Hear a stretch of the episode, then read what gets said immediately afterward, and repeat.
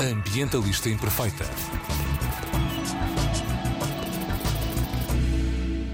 Olá, olá! Então que tal essa passagem de ano? Espero que não tenham largado confetis na natureza, deixado garrafas na rua, nem fingido que os contentores do lixo não estavam cheios no dia 1 e que por isso tenham guardado o vosso lixo de ano velho até ao segundo ou terceiro dia de ano novo. 2021 não deixa muitas saudades. Pandemia à parte, aprovaram-se uma lei europeia do clima e uma lei de bases do clima em Portugal, pouco ambiciosas e repletas de contrassensos. Vimos o oceano arder e na Groenlândia chover. Mais de um milhão de pessoas foram deslocadas devido a eventos climáticos extremos e outro milhão de pessoas foram afetadas pela primeira fome causada pelas alterações climáticas no sul do Madagascar. No Global Norte, ondas de calor, chuvas torrenciais, incêndios. Ainda assim, em novembro, os líderes globais decidiram desacelerar, para não dizer retroceder, nos esforços de combate à crise climática na Conferência Internacional do Clima, conhecida como COP26, ou aqui entre nós como FLOP26. Em Portugal, encerraram-se definitivamente as duas últimas centrais a carvão, Sines e Pego, mas centenas de trabalhadores foram para a rua sem requalificação nem alternativas. O governo, que já caiu, falhou na implantação de várias estratégias de sustentabilidade prometidas, nomeadamente no combate à pobreza energética, na implementação do sistema de depósito com retorno para embalagens e insistindo na manutenção dos subsídios à incineração de resíduos urbanos através do Fundo Ambiental, só para dar alguns exemplos. Portanto, as ameaças à biodiversidade intensificaram-se, a exploração do lítio começou com o pé esquerdo e os avanços nas renováveis seguem desregrados e com consequências nefastas para os solos, os ecossistemas, as populações e o património. Para entrarmos em 2022 organizados, inserindo em comunidades despertas para a crise climática e para a urgência do desenvolvimento realmente sustentável, pedi a algumas organizações ambientalistas que nos dissessem em que é que vão focar o seu trabalho este ano. A Liga para a Proteção da Natureza focará a sua ação na integração do ambiente e da conservação da biodiversidade nas políticas agrícolas. Jorge Palmeirim, presidente da organização, deixa-nos um exemplo concreto. Dos muitos planos que temos, destaca a conservação das aves das estepes cerealíferas.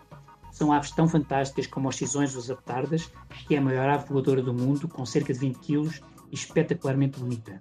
São aves que vivem nas grandes planícies abertas do Alentejo e estão em perigo um pouco por toda a Europa. Neste momento, a grande ameaça é a destruição do seu habitat estepário devido à expansão da agricultura irrigada. Para sobreviverem, temos de nos bater com muita determinação pela compatibilização entre a agricultura e a preservação da nossa biodiversidade. Na área dos oceanos, há muito a fazer nos esforços de gestão sustentável dos recursos e na área da reflorestação dos oceanos. Sabias que as pradarias marinhas sequestram 35 vezes mais carbono que as florestas terrestres? Protegê-las é a principal missão da Ocean Alive, como nos explica a Raquel Gaspar. A Ocean Alive quer ter um papel ativo na reflorestação marinha, envolvendo a comunidade, o conhecimento científico e os decisores. E sobre pescado, poluição e política, Ana Matias? Para 2022, a Siena tem muitas resoluções e desejos. Vamos continuar focados na gestão sustentável dos recursos marinhos e na proteção do oceano. Entre outras coisas, vamos trabalhar para uma gestão sustentável do atum para tudo, uma implementação definitiva de um sistema de depósito e retorno de embalagens de bebidas, a aprovação de uma moratória à mineração em mar profundo e desejamos ainda a criação de mais áreas marinhas protegidas e a sua efetiva proteção. A Quercus focará os esforços na sensibilização para o correto tratamento de resíduos, sobretudo os mais poluentes, como nos explica Carmen Lima, coordenadora do Centro de Informação de Resíduos da organização. Uma maior articulação para aumentar a reciclagem de resíduos, não usar pedreiras como lixeiras e lutar contra a contaminação por poluentes emergentes, como é o caso dos microplásticos.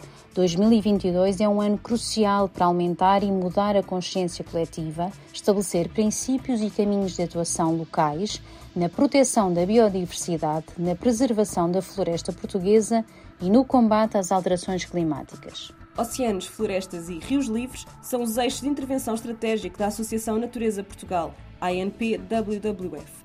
E como nos conta a diretora executiva Ângela Morgado, tudo vai dar à alimentação. Vamos continuar a proteger os nossos oceanos, a nossa floresta, os nossos rios livres e vamos também apostar numa área principal para reverter a perda de natureza e combater as alterações climáticas, que é a alimentação. Promovendo a dieta sustentável, estamos a promover uma dieta mais amiga do planeta e boa para nós. O Grupo de Estudos de Ordenamento do Território e Ambiente, GIOTA, destaca o projeto Rios Livres e a necessidade de avaliar ambientalmente a construção de novas barragens. Sabias que as espécies dos ecossistemas ribeirinhos têm sido as mais afetadas desde os anos 70, perdendo 84% do tamanho das suas populações? A coordenadora do projeto, Catarina Miranda, alerta-nos para um caso em particular. Neste ano é essencial discutir a barragem do Pisão, financiada pelo PRR em 120 milhões de euros, com o concurso público para o projeto de execução já a decorrer, mas ainda sem que se conheça qualquer avaliação de impacto ambiental. Preocupa-nos que a decisão pareça já estar tomada, independentemente dos grandes impactos ambientais. Consideramos que o projeto vai contra diretrizes europeias, como a Diretiva Quadro da Água, o Pacto Ecológico Europeu e o próprio princípio do PRR de não prejudicar significativamente o ambiente. A Zero, Associação Sistema Terrestre Sustentável, lembra-nos que estamos perto das eleições legislativas e que o Governo tem a responsabilidade e o poder de levar todos estes esforços a bom porto. Susana Fonseca, membro da direção, explica-nos o maior desafio para 2022. Uh, o seu foco vai ser mesmo em procurar sensibilizar e trabalhar com o próximo governo e com o Parlamento para que compreendam e integrem cada vez mais a sustentabilidade em todas as suas decisões.